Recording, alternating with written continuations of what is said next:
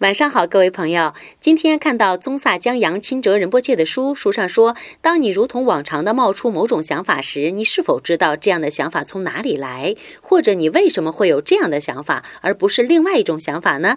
你知道自己的观点以及这种观点是怎样产生的吗？最重要的是，你能确定这些的确是你自己的想法、你自己的观点吗？